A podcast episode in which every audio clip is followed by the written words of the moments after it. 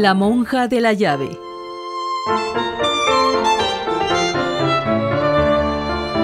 Introducción.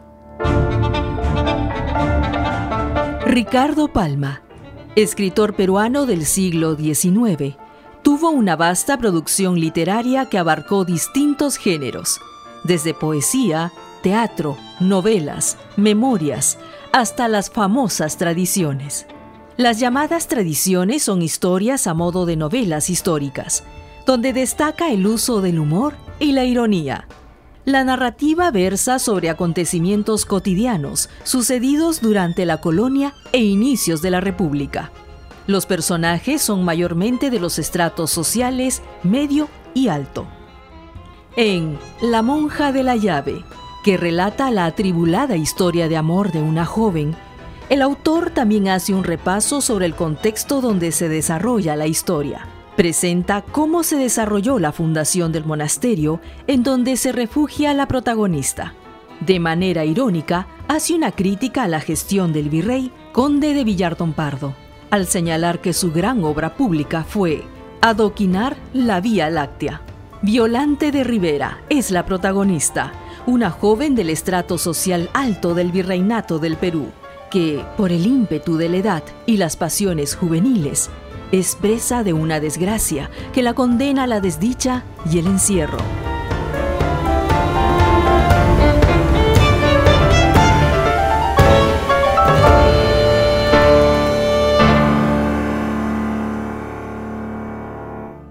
La monja de la llave.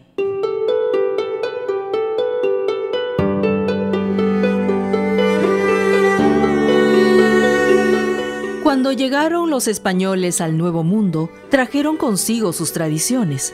Justamente, el concepto de la honra fue una de esas tradiciones que se trasladaron de España al Perú. La honra, tratándose de una mujer, era considerada perdida cuando ésta mantenía relaciones sexuales antes de casarse. Precisamente ese es el tema de la presente crónica. Una monja, doña Violante de Rivera, pierde su honra y su intento por esconderlo de su padre, el conquistador Nicolás de Rivera el Mozo.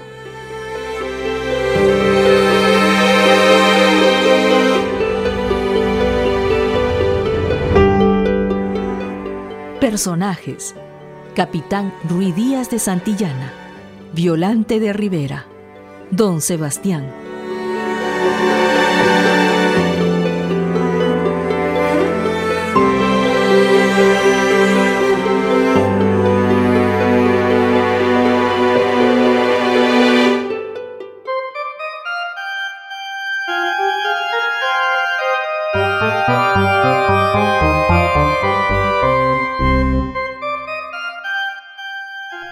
Corría el mes de mayo del año 1587.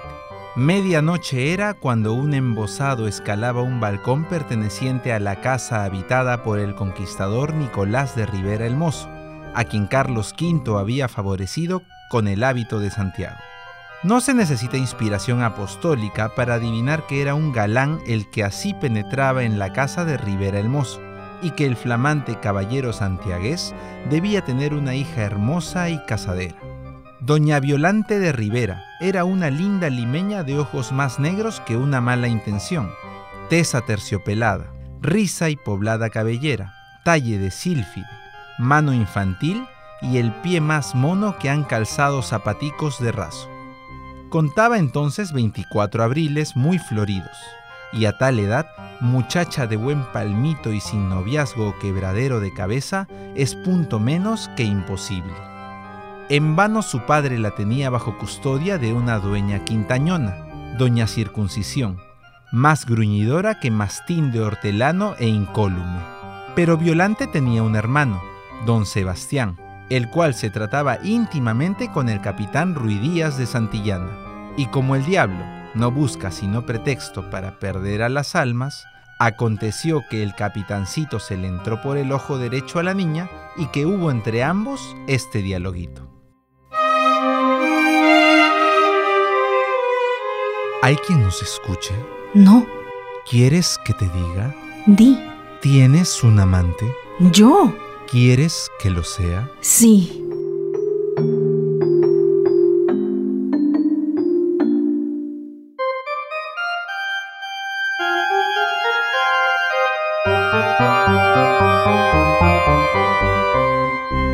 Doña Circuncisión, en oyendo a las nueve las campanadas de la queda, apurar una jícara de soconusco acompañada de bizcochos y mantecados.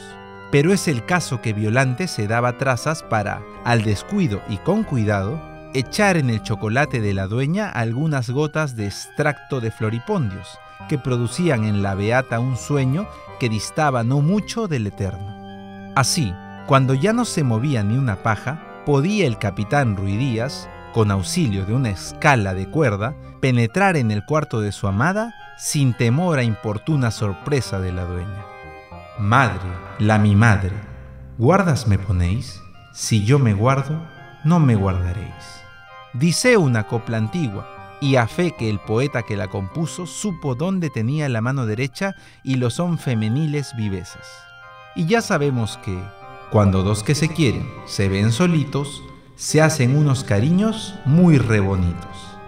En la noche de mayo, de que hablamos al principio, apenas acabó el galán de escalar cuando un acceso de tos lo obligó a llevar a la boca su pañuelo, retirándole al instante teñido en sangre y cayendo en los brazos de la joven. No es para nuestra antirromántica pluma pintar el dolor de Violante. Mal huésped es un cadáver en la habitación de una noble y reputada doncella. La hija de Rivera el Mozo pensó que lo primero era esconder su falta de su padre, y dirigiéndose al cuarto de su hermano don Sebastián, entre sollozos y lágrimas, le informó de su comprometida situación.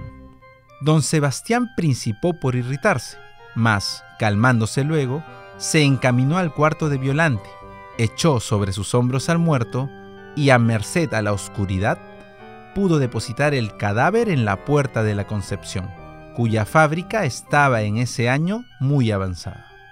Vuelto a su casa, ayudó a su hermana a lavar las baldosas del balcón y terminada tan conveniente faena, la dijo. Ira de Dios, hermana, apréstate para encerrarte en el convento si no quieres morir entre mis manos y llevar la desesperación al alma de nuestro Padre. Y en efecto, algunos días después, Violante tomaba el velo de novicia. Su toma de hábito y profesión solemne, que para siempre la apartaba del mundo, se realizaron con un año de intervalo. La tristeza dominaba el espíritu de la joven. Su corazón era de aquellos que no saben olvidar lo que amaron.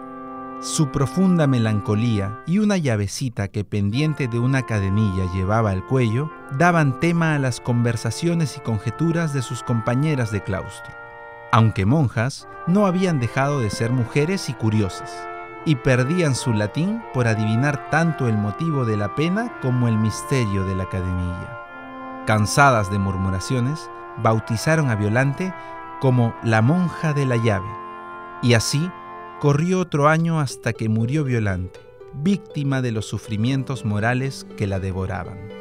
Entonces, las monjas desprendieron de su cuello la misteriosa llavecita y abrieron con ella una pequeña caja de sándalo que Violante guardaba en el mueble de su celda. La cajita de sándalo encerraba las cartas de amor y el pañuelo ensangrentado del capitán Ruidías de Santillana.